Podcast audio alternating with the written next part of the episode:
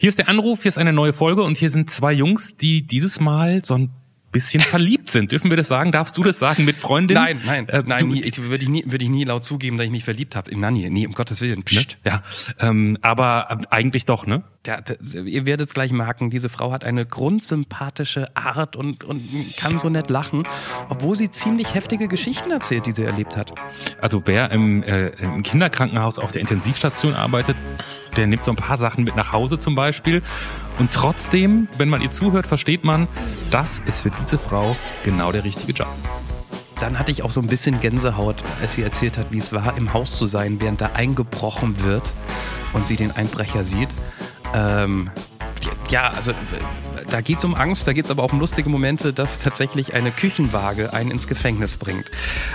Das alles hört ihr selbst und noch vieles mehr. Ab jetzt in der Folge mit Nanni. Ein völlig unbekannter Mensch und ein Gespräch über das Leben und den ganzen Rest. Der Anruf. Folge 41. Der Einbruch. Mit Johannes Sassenroth, Clemens Buchholz und mit. Ja, hallo? Hallo, willkommen in Der Anruf. Sagen wir zu wem? Zu Nanni. Hallo Nanni. Du kannst dir kaum vorstellen, wie froh wir sind, dich zu hören.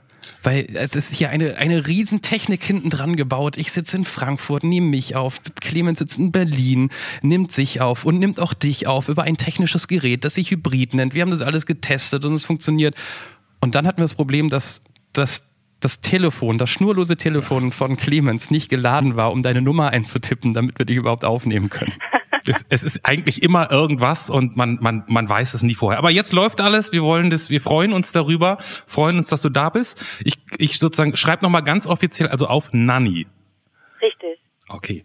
Nanni, ähm, wir kennen ja dich gar nicht und du kennst ja auch uns gar nicht. Ja, du kannst uns vielleicht so ein bisschen vom Zuhören. Ähm, und wir würden wie immer mit unserer ersten Rubrik mit dem Namen hier anfangen, wenn du einverstanden bist. Der Erstkontakt. Nanni, wie alt bist du? 32. Wo wohnst du? In Leipzig. Was ist dein Beruf? Ähm, Kinderkrankenschwester. Wovon würdest du dich nie trennen? Äh, gehen die Kinder? Oder die Katze? Von der Katze. Ich schreibe mal Katze und Kinder auf. Hast du dich schon mal strafbar gemacht, Nanni? Bestimmt. Wenn du da, wo du jetzt gerade bist, in dem Raum, in dem Zimmer, wenn du da bist und dich umschaust, was siehst du, auf das wenn wir total wild rumraten würden, garantiert nie kommen? Ähm, ein total hässliches weißes Sitzei. okay. Welcher Tag, Nani, war der beschissenste in deinem Leben bisher? Puh, ähm, gibt's ja so ein paar, aber der, der am, mit am prägendsten war, war, glaube ich, als äh, bei mir zu Hause eingebrochen wurde. Vervollständige diesen Satz. Wenn ich an einen wichtigen Moment in meinem Leben denke, dann denke ich an die Geburt meiner Kinder. Hast du ein Geheimnis? Ja. Stell dir vor, wir könnten es möglich machen, dass du mit einer beliebigen Person deiner Wahl reden darfst. Also egal ob lebend oder tot. Wen nimmst du? Also tot, Ernest Hemingway. Uh. Und äh, lebend äh, mit meinem Bruder. Bist du, bist du eine der Anrufhörerin der ersten Stunde? Ähm, nee, nee, bin ich nicht.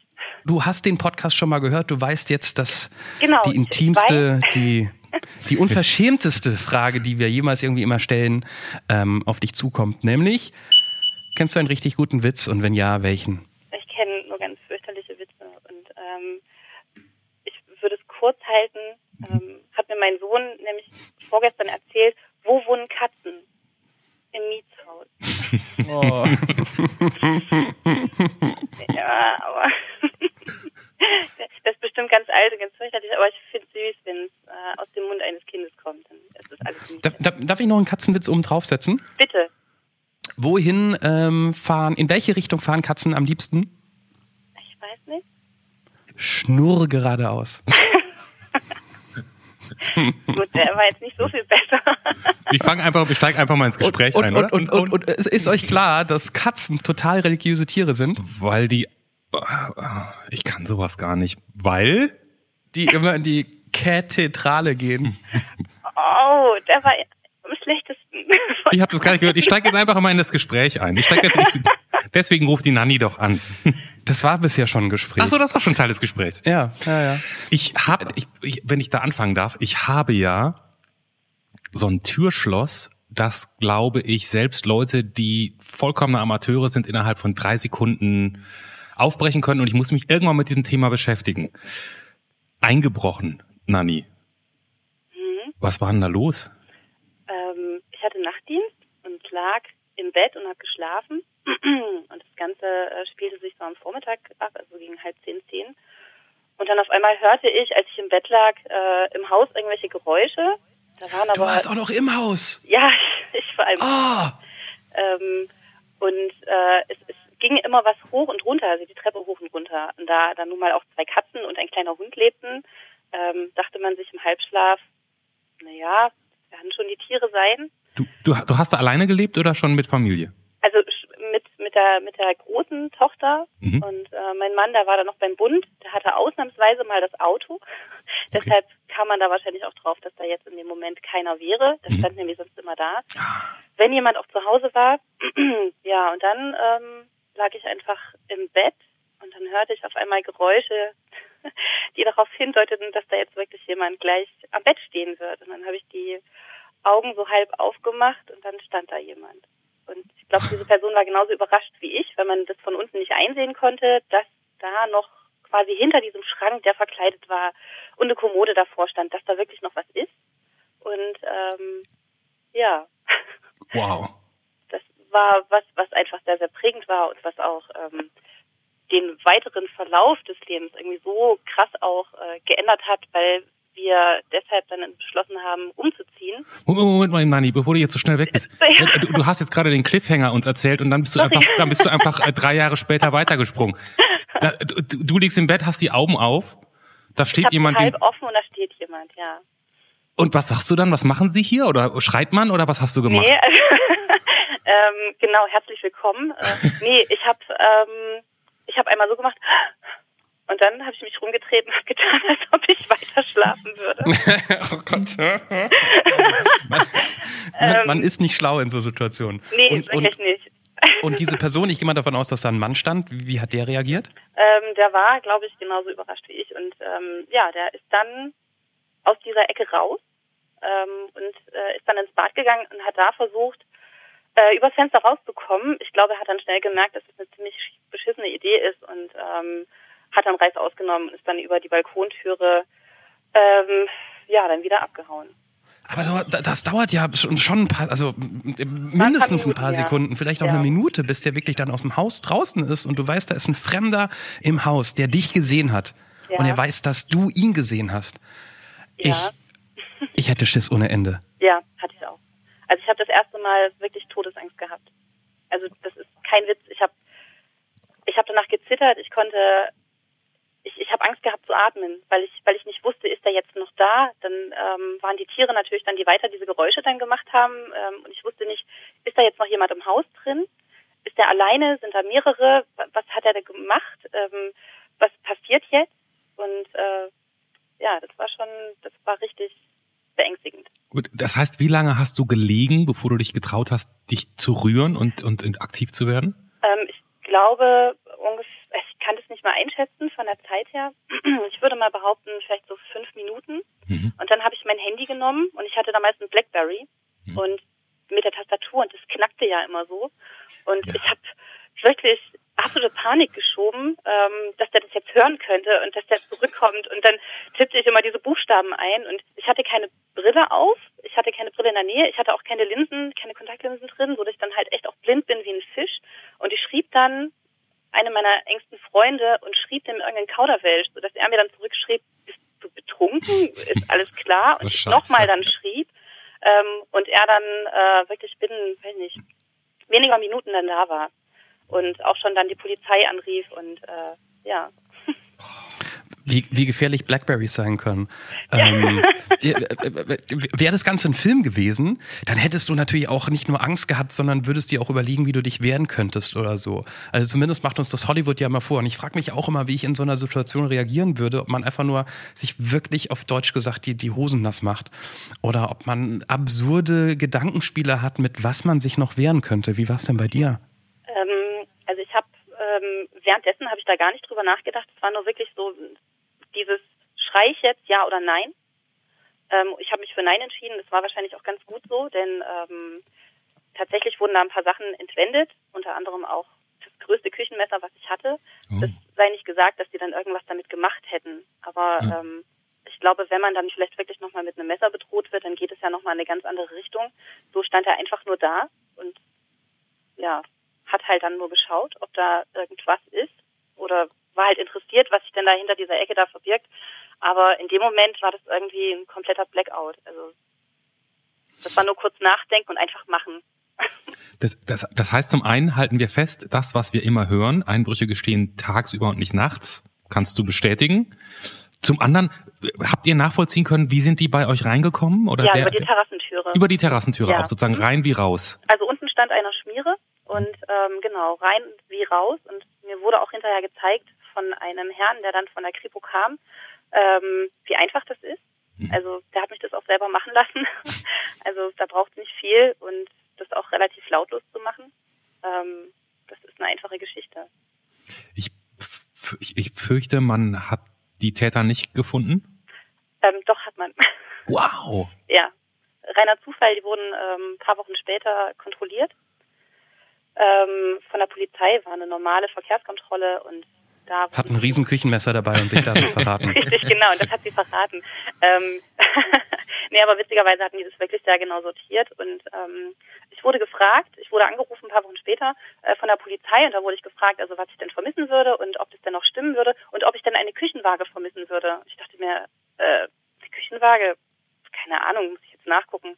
Und tatsächlich die Küchenwaage fehlte und in dem Moment musste ich anfangen zu lachen, weil ich mir dachte, seid solche Deppen. Diese Küchenwaage kostete 10 Euro, gab es bei Chibo mal, die sah aus wie ein iPad. und diese Deppen dachten, sie hätten ein iPad mitgenommen. Oh. Ähm, war halt nur eine Küchenwaage. Ja. War, war, war, das, war das wichtig für dein Gefühl, dass man die gefasst hat? Ähm, nee, eigentlich nicht. Okay. Ähm, hat mir nichts gegeben. Also aber, aber Moment, du hast gerade gesagt, ihr, ihr seid später umgezogen. Also ich kann mir vorstellen, im eigenen Haus wurde eingebrochen, so. Das ist die Bastion im Leben, ne? Da, ja. da, wo man für sich ist, da, wo man auch mal nackt rumläuft und wo man weiß, hier bin ich sicher. Da ist jemand eingebrochen.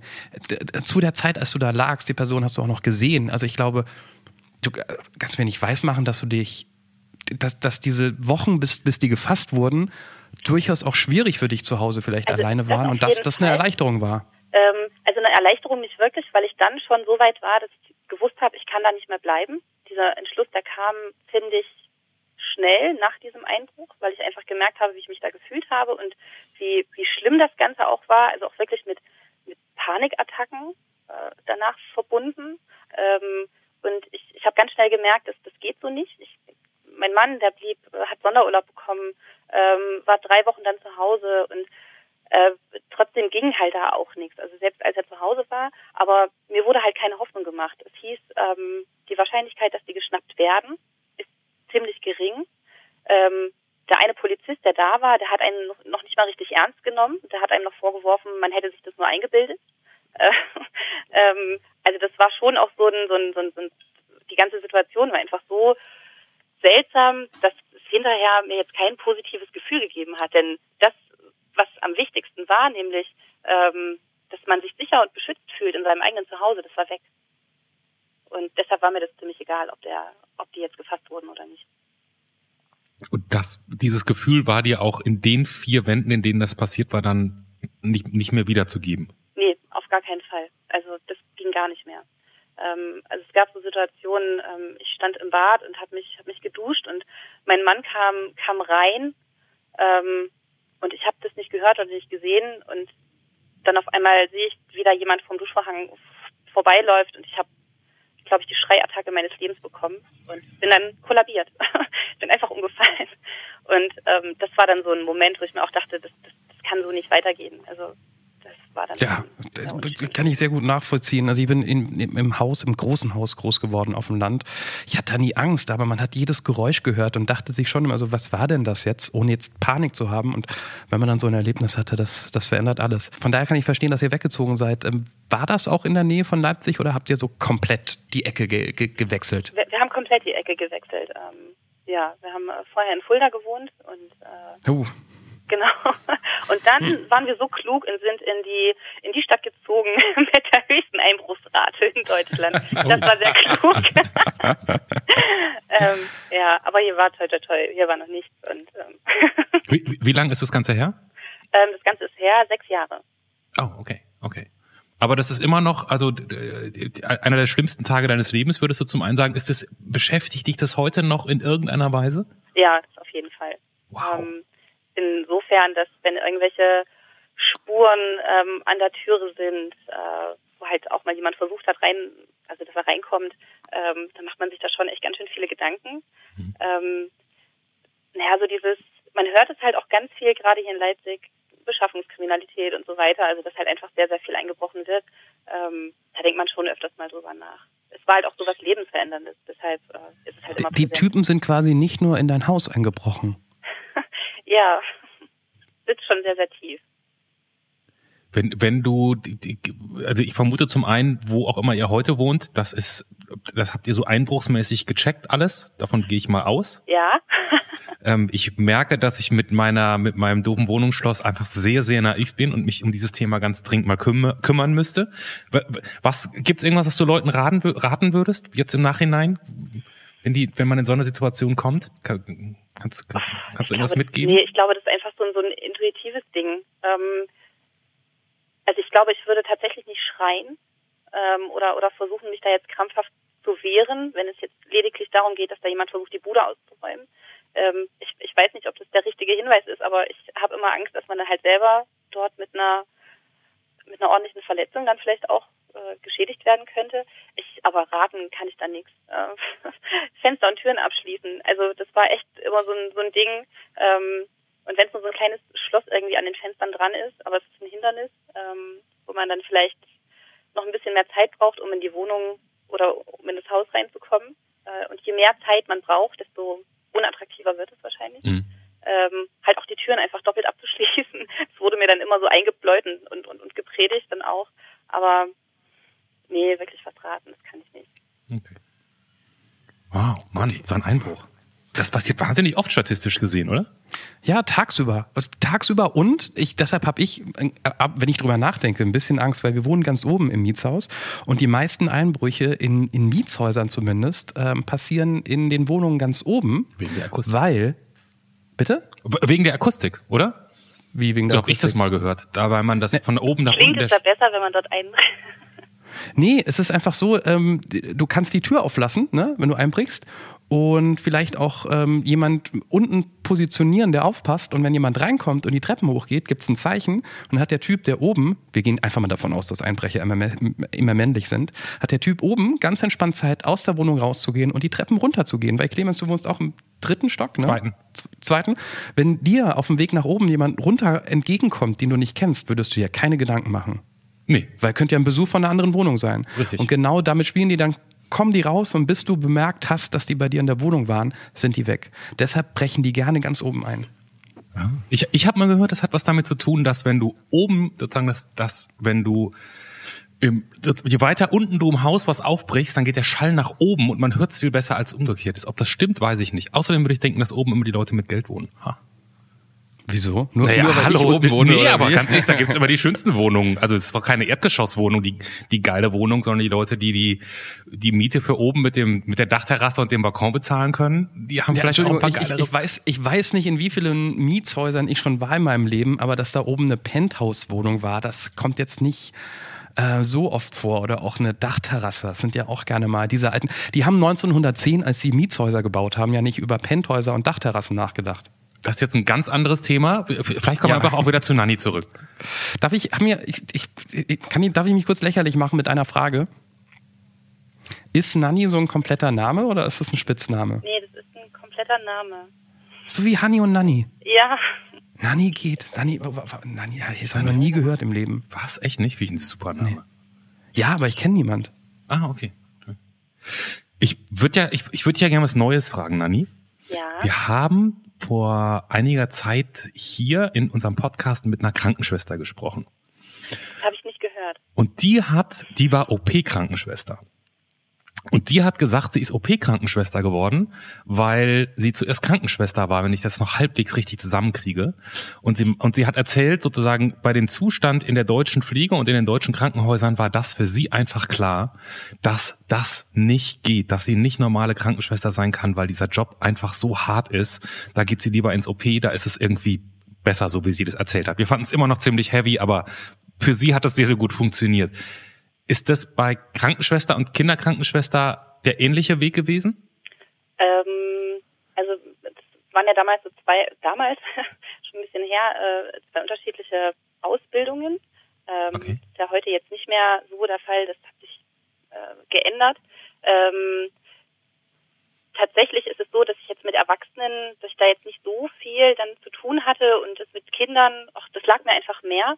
Mhm. Ähm, arbeite heute auf einer Kinderintensivstation. Das heißt, ich habe da noch mal ein bisschen mehr Zeit für, für, für die Patienten, für Zuwendung ähm, und so weiter, auch wenn es trotzdem schon zu wenig ist. Man würde viel, viel mehr geben, wie man kann. Aber ähm, ich glaube, in der Erwachsenenpflege ist es noch mal ein bisschen heftiger, ähm, wie das bei, bei den Kindern auch ist. Deshalb kann ich das gut nachvollziehen. Also die Zustände, die sind da schon ganz schön schlecht, muss man einfach sagen. Die Folge, auf die Clemens anspielt, ist übrigens Folge 25. Bei mir stirbt man nicht. Ähm, wer da nochmal reinhören möchte. Äh, der Satz, der bei ihr fiel, bei ihr wird nicht gestorben im OP. Das ist der große Vorteil, ähm, weil, weil ähm, auf, auf einer Intensivstation sterben eher Menschen. Und ich kann mir vorstellen, beziehungsweise ich weiß es, ich war selbst lange Zeit auf einer, auf einer, Kinder, auf einer Kinderintensivstation und einer Kinderstation mit Krebs, als ich äh, neun war. Und ich habe damals mitbekommen, weil mit neun checkt man schon Sachen und mit neun kann man auch schon irgendwie äh, Krankenschwestern fragen, ähm, wie ist denn der Job für euch? Und ich weiß, dass eine Krankenschwester mir gesagt hat, das ist schwer auszuhalten, weil eine Woche vorher ist äh, jemand auf der Station gestorben weil sie sagte, sie möchte nicht so viele Kinder sterben sehen und irgendwann äh, wechselt sie die Station. Und ich weiß auch, weil ich länger danach mit der Station zu tun hatte, dass die Fluktuation auf dieser Kinderkrebsstation ähm, unfassbar hoch war, weil das niemand irgendwie aushält. Ne? Patienten sterben ja, aber Kinder sterben, das will keiner gerne sehen. Wie, wie ist so der Alltag für dich mit, mit den Schicksalen, die man so erlebt, ähm, als Kranken, Kinderkrankenschwester? Ähm, ich komme gut damit klar, sonst könnte ich den Beruf auch nicht machen gab eine Zeit, in der ich das selber nicht hätte machen können. Da hätte ich nicht auf der Station arbeiten können, wo ich jetzt bin, ähm, weil meine eigenen Kinder dann noch zu klein waren und ich da wahrscheinlich auch emotional nicht in der Lage gewesen wäre. Es ist immer eine hohe Fluktuation da auf solchen Stationen. Ähm, man muss versuchen, sich abzugrenzen. Ähm, das ist bei Kindern, vielleicht auch gerade wenn man eigene Kinder hat, vielleicht auch gerade wenn die im ähnlichen Alter sind wie die eigenen Kinder, nicht, nicht so leicht. Ähm, aber ich glaube, ich bin jetzt so lange dabei, als dass ich da halt auch meinen Weg gefunden habe, wie ich damit gut äh, umgehen kann. Es gibt Fälle, die nehmen einen besonders mit. Aber es ist ja nicht nur so, dass Kinder bei uns versterben, sondern ähm, es gehen ja auch viele wieder nach Hause, äh, denen es dann auch wieder gut geht.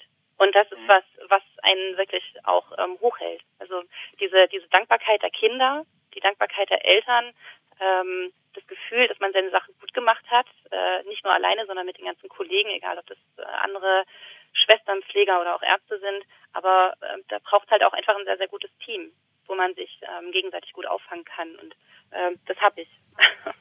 Also der Emotionsausschlag ist in dem Job extrem, in die eine wie in die andere Richtung. Ja. Ähm, was genau äh, machst du? Wo genau bist du? Auf welcher Station? Ähm, das ist eine, eine interdisziplinäre Kinderintensivstation, da ist alles, also von 0 bis 18 in allen Fachrichtungen. War, war das eine Entscheidung von dir, dahin zu gehen? Oder wie ist der Weg zu so einer, also nicht nur Kinderkrankenschwester, sondern dann auf die Intensivstation zu gehen? Ähm, ich kam aus der Elternzeit wieder und habe dann für kurze Zeit in der Kinderarztpraxis gearbeitet. Und das war schön, aber ich bin halt nun mal keine medizinische Fachangestellte und mir hat die Klinik einfach gefehlt. Ähm, ich hatte die Wahl, äh, in zwei unterschiedlichen Häusern äh, anzufangen und äh, naja, das hat mich dann einfach dann doch mehr gereizt. Ähm, war aber auch ein großer Schritt und es war eine, es war schon eine Entscheidung, die ich sehr, sehr gut überdacht habe, ob ich das wirklich mache oder nicht. Ähm, es gab bestimmt auch mal ein oder zwei Situationen, in denen ich mich gefragt habe, warum ich das gemacht habe, mhm. warum ich diese Entscheidung getroffen habe, ob das dann wirklich gut war. Aber letzten Endes war es das. Ähm, und ja, also es war schon äh, eine spannende Entscheidung, äh, die dann da getroffen wurde, so für mich. Aber es hat auch ganz schön, ähm, ja, es gibt halt einfach viele einschneidende Erlebnisse und man kann nicht alles da lassen. Also man kommt auch oft nach Hause und dann fließen auch mal Tränen. Das ist nun mal so.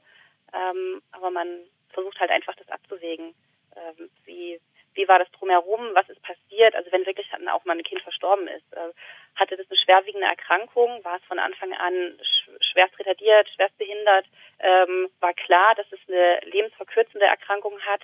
Oder war es ein Unfall, Autounfall, Ertrinkungsunfall, solche Sachen? Das spielt tatsächlich auch nochmal eine Rolle. Das mag vielleicht herzlos klingen, aber vielleicht muss man selber auch so ein bisschen filtern. Ähm, war das Ganze ähm, vorauszusehen oder war das jetzt eine ganz plötzliche und tragische Unfallgeschichte zum Beispiel? Und, und manchmal auch für Kinder kann es ja, ähm, das habe ich zumindest äh, miterlebt damals auf der Station, manchmal kann es ja auch eine Erlösung sein, dass äh, der ganze Schmerz ja, vorbei ist. Tatsächlich, also nicht nur für die Kinder, sondern auch für die Angehörigen drumherum. Mhm. Ähm, es ist ja manchmal wirklich ein jahrelanger Kampf, äh, ein ständiges Auf und Ab und ähm, ja, man, man, man ist dann auch in diesem Zwiespalt, aber tatsächlich muss man sagen, dass es für manche Kinder einfach auch eine Erlösung ist, für die ganzen Familien eine Erlösung ist. Du hast vorhin gesagt, du hast deinen Weg gefunden, damit umzugehen. Und klar, manchmal gibt es Tage, wo man nach Hause kommt und wo man nicht mehr anders kann als weinen. Ähm, dieses Umgehen heißt das, dass du, hast du so eine Methode, gibt es so einen Gedanken oder, oder hat man sich einfach dran gewöhnt? Und man kann damit leben? Oder gibt es so einen Gedanken, den man sich mantrahaft durch den Kopf jagen muss, wenn man nach Hause geht, um alles loszulassen? Also ich glaube, man, man, man nimmt einfach selber äh, Dinge bewusster wahr. Ähm, so geht es mir. Also halt auch einfach ähm, Zeiten oder, oder Dinge mit meinen Kindern, die ich viel, viel bewusster dann auch wahrnehme oder versuche zu genießen, sei es nur in, in langes Frühstück oder, oder solche Sachen, dass man halt einfach da versucht, ähm, nicht so schnell angenervt zu sein, nicht so schnell, äh, nicht immer Nein zu sagen, ähm, sowas halt, gleichzeitig als Ausgleich ähm, Sport zu machen. Das ist bei mir recht witzig, weil ich eigentlich ähm, ein sehr, sehr unsportlicher Mensch bin und also, dass ich irgendwann mal auf die dumme Idee komme, Sport zu machen, das, ähm, da braucht es schon was. Ähm, aber das zum Beispiel als Ausgleich einfach zu schaffen, ähm, aber so wirklich eine Methode eigentlich nicht. Man ist ja immer, es ist immer situationsbedingt. Jetzt, du hast es, glaube ich, schon erwähnt, du, du warst noch nicht Krankenschwester, Kinderkrankenschwester, äh, als du keine Kinder hattest, ne? Doch, äh, ich war schon Kinderkrankenschwester, ähm, genau. Ähm, okay. Hat sich, hat sich da was verändert? Weil ich mag das ja selbst. Also ich habe jetzt mittlerweile zwei Kinder. Und ähm, klar, wenn ich sowas in den Nachrichten gelesen habe über, über Kindesmissbrauch und so weiter, das hat mich vorher schon auch mitgenommen. Aber wenn ich das jetzt lese als Vater, ähm, dann ich, ich, ich stand letzte Woche ungelogen weinend auf dem, auf dem Spielplatz, weil ich morgens was im Spiegel gelesen habe von einer Flüchtlingsfamilie, wo die Kinder ertrunken sind und wo das Kind irgendwie im Wasser noch zu der Mutter gesagt hat, Mama, bring mich um, es tut alles so weh. Und drei Stunden später stehe ich auf dem Spielplatz und meine Tochter steht in so einem Spielschiff, ne, wo, wo, wo eine Rutsche dran ist und ruft, ein Loch ist im Boot, alle raus. Und ich konnte nicht anders als, als, als tatsächlich, ich hatte feuchte Augen, ich stand da, ich habe mich unterhalten, ich Entschuldigung, ich muss mich umdrehen, weil ich, weil ich Pippi in den Augen hatte, weil mich das so mitgenommen hat, weil, mich, weil mir plötzlich diese Szene aus dem Spiegel wieder einfiel. Und mir wurde dadurch mal wieder bewusst, dass so Sachen mich ganz anders kriegen als früher, als ich noch keine Kinder hatte. Du bist einfach deutlich emotionaler. Bitte? Du bist einfach deutlich emotionaler. Das ist, ähm, das ist was ganz Normales. Also als ich noch keine Kinder hatte und ähm, ich, ich war an der Arbeit und es kam dann eine Familie, ähm, weiß ich nicht, mit, mit dem kranken Kind und dann äh, hat das Kind die ganze Zeit geweint und die Eltern, die, die fuchtelten immer drum herum und man war dann schon so ein bisschen angenervt, weil man seine Arbeit vielleicht nicht richtig machen konnte oder man dachte sich dann, oh Gott, die Eltern, die gehen mir so auf die Nerven, können die dann jetzt nicht einfach mal rausgehen oder können die jetzt nicht einfach mal kurz still sein oder wie auch immer, ähm, oder wenn mir Eltern gesagt haben, ähm, ihr Kind hat, hat auf einmal das und das als Auffälligkeit gezeigt, ähm, äh, was es vorher nie machen würde, dann habe ich das vielleicht früher gar nicht so ernst genommen. Und wenn mir heute aber die Eltern sagen, ähm, hören Sie mal zu, mein Kind macht eigentlich immer das und das, das tut es aber jetzt nicht, ähm, das kommt uns komisch vor, dann nehme ich das an, dann nehme ich das, dann achte ich da auch mehr drauf. Ähm, also man ist den Eltern ähm, verständnisvoller, man ist den Kindern verständnisvoller gegenüber, finde ich. Ähm, man ist vielleicht umsichtiger, also und halt auch, wie gesagt, emotionaler. Man äh, agiert da ganz, ganz äh, man agiert auf die, auf die, auf die Situation kann man vielleicht wirklich anders eingehen. Und das wäre meine Frage gewesen, dieses emotionaler sein, macht es das besser oder, nee, also nicht besser oder schlechter, einfacher oder schwieriger, den Job? Darauf wollte ich hinaus. Ich glaube, für mich einfacher, weil ich äh, gelernt habe, Kinder besser zu verstehen, auch wenn sie krank sind. Ähm, manche Dinge halt auch einfach besser zu deuten, aber auch besser mit den Eltern umzugehen. Ähm, das ist ja auch was ganz Wichtiges, nicht nur das kranke Kind zu sehen, äh, sondern auch die Angehörigen daneben dran zu sehen. Und ich glaube, wenn die, wenn die merken, ähm, die Schwester, die kümmert sich nicht nur um unser Kind, sondern auch um uns und wir fühlen uns da aufgehoben. Ähm, so eine ganzheitliche Betreuung, dann ist es doch, das ist doch schön. Also Hauptsache, es fühlen sich alle aufgehoben. Das Gute ist, dass man mit dir auch jetzt schon zum zweiten Mal über so ein ernstes Thema sprechen kann und trotzdem ist diese Folge bestimmt nicht irgendwie tief traurig, weil du so eine positiv klingende Frau zumindest bist. Ähm, was es mir einfacher macht, über diese Themen zu sprechen. Weil ich glaube, das nächste Thema, was ich ansprechen würde, wäre auch schon wieder Dieb. Außer Clemens hat nochmal was. Also zum einen muss ich jetzt nochmal sagen, ich verstehe jetzt, also als du am Anfang gesagt hast, äh, äh Kinderkrankenschwester mit Intensivstation, habe ich gedacht, warum? Also klar muss den Job irgendjemand machen, aber ich habe gedacht, das ist ja eigentlich ein ganz schlimmer Job. Jetzt verstehe ich, was du daraus ziehst. Ähm, ich ich würde noch mal eine Sache gerne wissen, wenn du also wenn jetzt wirklich, ich will jetzt überhaupt nicht auf die Tränendrüse drücken, ich möchte sozusagen ich, mal die Seite, die, die andere Seite sozusagen einmal hören. Wenn, wenn jetzt wirklich was Schlimmes passiert ist und da ist so ein Kind verstorben im Krankenhaus, bist du dann auch eine, die den Angehörigen sowas unter Umständen sagen muss? Hast, hast, du ähm, so einen Moment schon mal gehabt? Nee, also dass ich jetzt dann wirklich direkt zu den Eltern dann gehe und sage, ähm, es tut mir leid, ich muss Ihnen leider sagen, ja. das, ähm, das hatte ich noch nicht. Mhm. Ähm, das liegt dann auch nicht zwingend in unserer Aufgabe, sondern dafür haben wir auch durchweg einige Ärzte immer auf Station. Okay. Ähm, das möchte ich auch selber so gar nicht. Aber es gibt natürlich sehr brenzlige Situationen, die passieren, wo Eltern daneben stehen, wie zum Beispiel eine Reanimation wo man dann überlegen muss, schickt man jetzt die Eltern raus ähm, oder andere Eltern, äh, die dann noch mit dabei sind von anderen Kindern, wie, wie geht man dann damit um, dass die dann halt solche Dinge dann mitbekommen und ähm, dass man den Eltern dann sagen muss, das ist hier gerade eine, eine kritische Situation, ich würde Sie bitten, warten Sie im Elternzimmer, wir holen Sie sofort wieder rein, ich sage mhm. Ihnen Bescheid, wenn es was Neues gibt, eher sowas, aber eher, eher klar bleiben sozusagen. Genau, ja. richtig. Mhm. Ja, okay. Okay, Du, du wolltest woanders hin, Johannes. Ja, ich, ich dachte, wir sind da durch. Ja, ja, ich, gerade noch, ich, ich, ich würde mal ein lustiges Thema haben, bevor das nächste Thema, von dem ich schon wieder ahne, dass es irgendwie äh, deep ist. Wie ist es ähm, hier, wenn wir, was, was war noch? Äh, wer, wer, hat das Sitzei gekauft? Ähm, Danke. Das ist, das ist von meinem Mann. Das ist sein letztes Junggesellenmöbelstück. ähm, er musste wirklich alles musste er aufgeben an Möbeln. ähm, als dann er hatte gerade das Büro fertig eingerichtet mit seinen Möbeln und dann hieß es, yay, wir bekommen noch ein Baby. und dann musste das auch alles wieder raus und das Sitzei ist quasi das Einzige, was davon noch übrig geblieben ist. Und ich hasse es, ich hasse es wirklich abgrundtief. Dort könnte ein wunderschöner Ohrensessel stehen, aber nein, ähm, da steht dieses Sitzei, aber ich kann es ihm nicht nehmen und ich möchte... Ähm, das ist möchte, noch sein Man Cave. Wie bitte? Das ist sein Man Cave. Also ich, ich kenne Menschen, die tatsächlich ein Man Cave haben, ein eigenes Zimmer. Weil vor kurzem irgendwann jemand gesagt hat, ja, wo ist dein Zimmer in der Wohnung? Warum brauche ich ein eigenes Zimmer? naja, für der so ein Man Cave halt. Für was brauchen wir denn Man Cave? Ja, da gucke ich Fußball und da trinke ich Bier. Nee, also Fußball gucken und Bier trinken, das tun mein Mann und ich zusammen. Eben. da braucht äh, braucht kein eigenes Zimmer. Äh, vielleicht wäre das für ihn toll, so ein Büro zu haben und äh, mal so ein bisschen Zeit Nein, wir reden, wir reden nicht vom Büro, wir reden von Man Cave. Das ist, ja, glaube ich, was sehr. Sorry, das, ähm, auch wo dann so eine große Eisenbahn drin steht oder sowas. Nee. Ja, genau. Wenn man äh, 20 Jahre älter ist. Aber das, hat, das heißt, dein Mann kommt, wenn der abends von der Arbeit nach Hause kommt, dann kommt er in die Wohnung rein und dann guckt er sich einmal um und dann lässt er sich immer jeden Abend glücklich auf sein weißes Sitzall fallen. Das ja, wenn er das wenigstens machen würde, aber da sitzt ja keine Sau drin. Ach Niemand. So. Da, da stehen Wäschekörbe drin. die Bügelwäsche, die steht da hin und wieder mal drin, aber sonst setzen sich da nur mal kurz Besucher rein, die sagen, oh, das ist ja ein lustiges Ei. Ähm, aber sonst wird es leider nicht genutzt. weil es Das total ist auch nie ist. bequem. Man denkt Nee, immer, oh, da, da, Nee, es ist es nicht.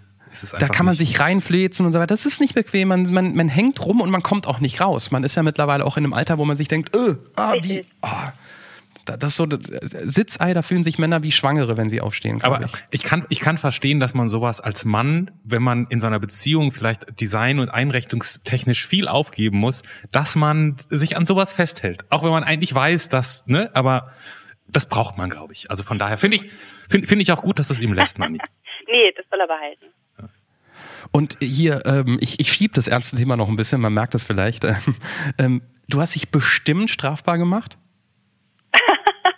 Naja, so die üblichen Sachen, dass man mal äh, gekifft hat oder dass man mal schwarz gefahren ist mit dem Auto.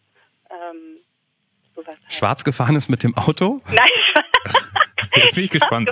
ohne Führerschein gefahren. Das, das geht nur, wenn man sehr viel gekifft hat, schwarz zu fahren mit dem Auto. ähm, ohne, ohne Führerschein gefahren mit dem Auto, ja. Mhm. Bin mal das Auto gemobst von irgendwem und dann damit mal ein bisschen umhergefahren. Aber Das heißt, du hast keinen Führerschein. doch, schon jetzt. Aber damit Damals, mit 16 früher, noch weißt nicht. du? Ach so, vorher, okay, alles klar. Ah, Wisst ihr noch, wo ihr zum, oder wie ihr zum allerersten Mal Auto gefahren seid? Lang vor der Fahrschule natürlich. ja. Äh, äh, Fahr Ach so, Fahrschule. Ähm, Nee, vor der Fahrschule, so zum ersten Mal ausprobiert. ja, das weiß ich. Wo war das? Ähm, das war, äh, das war in meinem Heimatdorf und es war ganz, ganz viel Schnee, Neuschnee, bestimmt 20 Zentimeter und ich habe dann dort versucht, am Berg anzufahren. Es war wunderschön. Hat funktioniert. Hey, nicht schlecht. Clemens? Ähm, bei uns am Haus war so ein Feldweg. Da bin ich mal, glaube ich, unter Anleitung von, ich weiß gar nicht mehr wem. Aber es gab großen Druck, dass ich jetzt immer so fahrig in den Graben fahre. Das hat keinen Spaß gemacht. Aber wir hatten auch einen Trecker, den habe ich danach viel gefahren. Achso, das soll man auch nicht machen, weil bei mir war es auch der Feldweg. Wir kommen ja halt alle vom Land. Im Auto meiner Tante mit meiner Cousine. Ähm, und wir haben es geschafft, auf diesem Feldweg, ich habe es geschafft, auf diesem Feldweg, ähm, irgendeine Wanne unten so kaputt zu machen, dass das Ding in die Reparatur musste für 600 Mark, was damals unfassbar viel Geld war. Also wenn dann irgendwie so einen ver vereinsamten Parkplatz nutzen. So, sind wir bereit für ein weiteres ernstes Thema? ja, leg mal los. Ich, ich vermute, das kann ja nur die, die Frage gewesen sein, die, die nicht, Hemingway überspringen wir mal kurz. Ja, sondern der Bruder. Also wenn wir es möglich machen müssen, dass du mit deinem Bruder reden kannst, dann frage ich mich, warum schaffst du es denn nicht selbst? Ähm, weil ich meinen leiblichen Bruder gar nicht kenne. Wir hatten mal Briefkontakt, aber das ist abgerissen und ähm, ja, hatten auch mal ein paar Mal telefoniert und ich glaube, jetzt hat er da einfach keinen Bock mehr drauf. Und warum kennst du den nicht?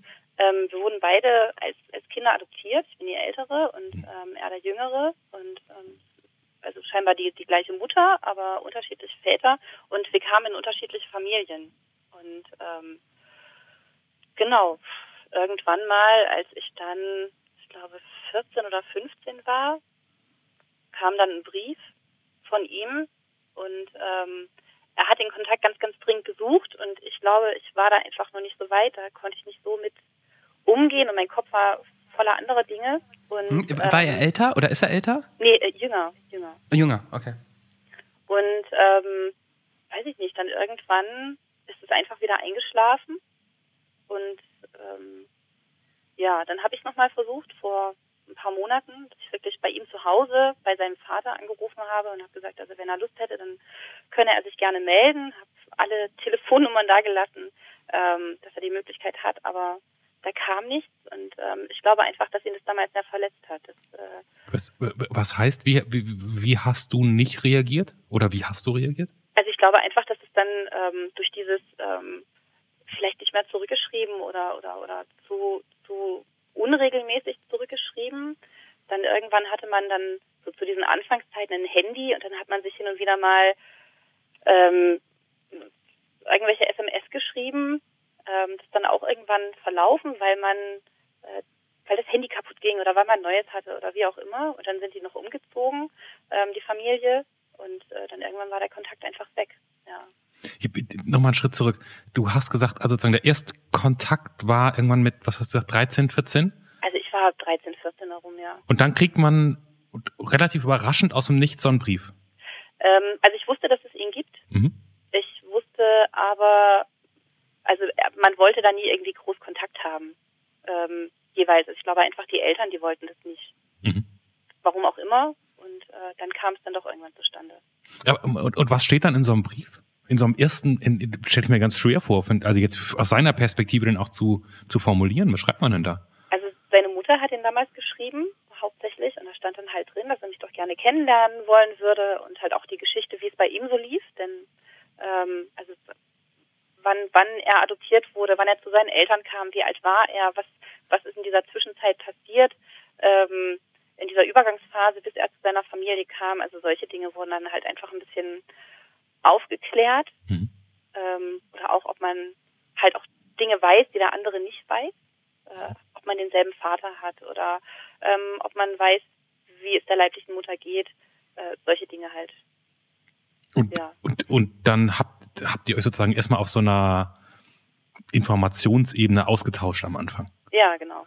Und für, und für dich war das damals irgendwie nicht so, dass du, dass du diesem Kontakt hinterhergerannt bist eigentlich? Ähm, ja, tatsächlich. Also es war nichts, was mich dann da auch so groß beschäftigt hat, weil er für mich, ähm, naja, er war für mich halt einfach ein komplett fremder Mensch. Ich also es liegt vielleicht auch daran, dass ich so früh zu meinen Eltern gekommen bin, aber ich hatte dort immer alles das, was ich brauchte. Mhm. Ähm, und ich hatte halt auch schon oder habe halt auch dort einen Bruder, einen älteren. Ähm, das war dann auf einmal wie,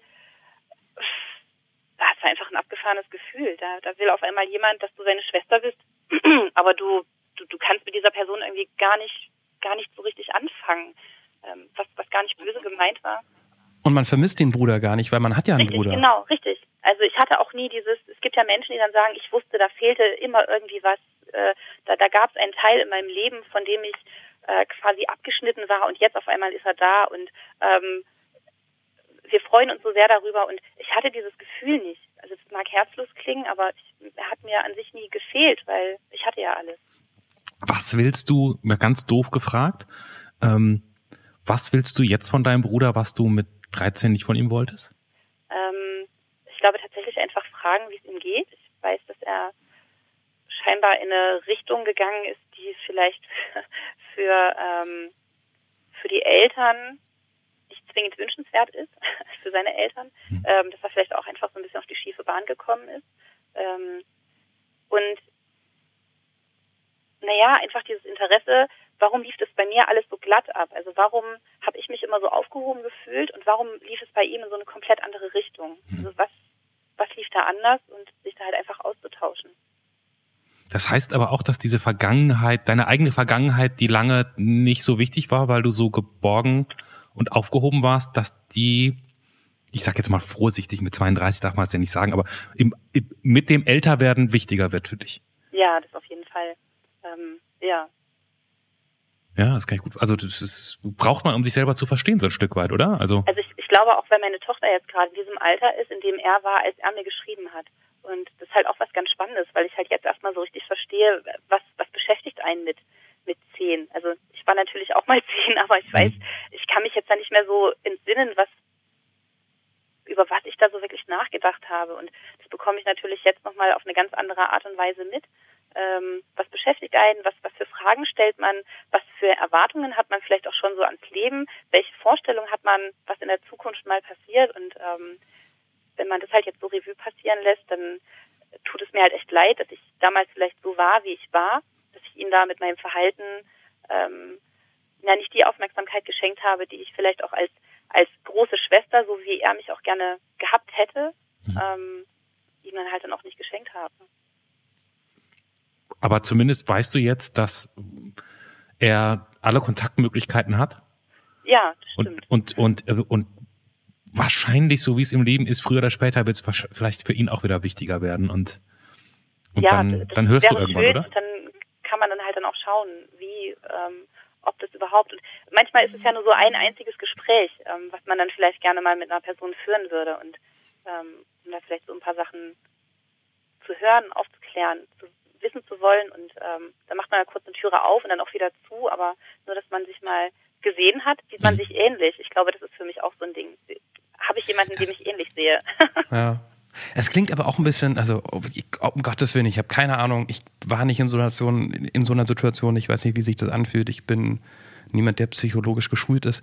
Aber es klingt auch so ein bisschen, als ob man sich das einredet, dass man das braucht, dieses Treffen, weil du, du klingst so, als ob du gerade in der Sache auch vollkommen in deiner Mitte ruhst, dass da jetzt keine offenen Fragen sind, sondern es, es ist so kognitives Interesse, ne? weil du das ja auch sehr ähm, auf der Metaebene ausgedrückt hast. Warum sind zwei Menschen in einer ähnlichen Situation so komplett in andere Richtungen gegangen? Das ist keine Wunde, die da in dir klafft. Nee, äh, null. Also weil damit halt auch immer sehr offen umgegangen wurde. Ähm, also ich bin ja nicht erst mit, mit, mit, mit fünf oder mit zehn zu meiner Familie gekommen, sondern ich war acht Wochen alt und das war immer was, was offen kommuniziert wurde. Ich bin in einem kleinen Dorf aufgewachsen, da gab es gar nicht die Möglichkeit, das zu verheimlichen, hm. ähm, dass da eine Schwangerschaft bei, meinem, bei meiner Mutter vorausgegangen ist, als ich dann auf einmal dann da war. Ähm, man hätte es gar nicht verheimlichen können und ähm, in dieser wunderbar einfachen Art, die meine Eltern auch haben, also das klingt jetzt vielleicht so ein bisschen komisch, aber die sind damit einfach immer offen mit umgegangen, haben das nicht jedem auf die Nase gebunden, aber im Dorf wussten das die Leute und ähm, man dazu kam es dann halt, also es kam einfach nie zu Missverständnissen oder zu irgendwelchen äh, großen Aufdeckungen oder zu irgendwelchen Geheimniskrämereien oder sowas. Also es wurde damit immer klar umgegangen und ich wusste, wo ich herkomme und, und ähm, ich war damit einfach schon immer im Reinen. Ich habe mich nicht als als als 14-Jährige habe ich mich nicht mehr gefragt oder auch nicht weniger gefragt, ähm, wer bin ich, was was bin ich, was möchte ich sein, wie wie andere. Mhm.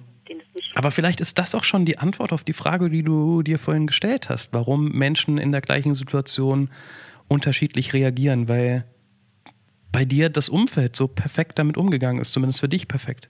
Aber das war ja. vielleicht bei ihm nicht der Fall. Ähm, ich, ich, glaube tatsächlich auch, das wird so ein großer Grund gewesen sein. Ähm, von den Erzählungen her, die man dann auch, ähm, ja, die man dann halt so mitbekommen hat. Ähm, ja, da lief es bei mir einfach deutlich harmonischer ab wie, wie bei ihm.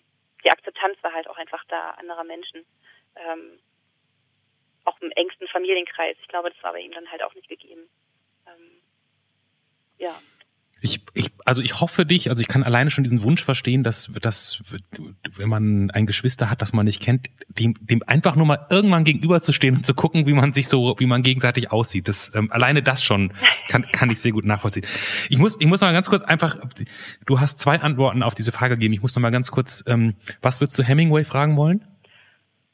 Oh Gott, ich würde ihn noch nicht mal zwingen, was fragen wollen. Ich würde mit ihm, glaube ich, äh, eine Flasche Wein trinken wollen. und äh, so ein bisschen, ach, einfach wie so seine Zeit war, was, äh, was, ähm, was ihn damals am meisten beschäftigt hat.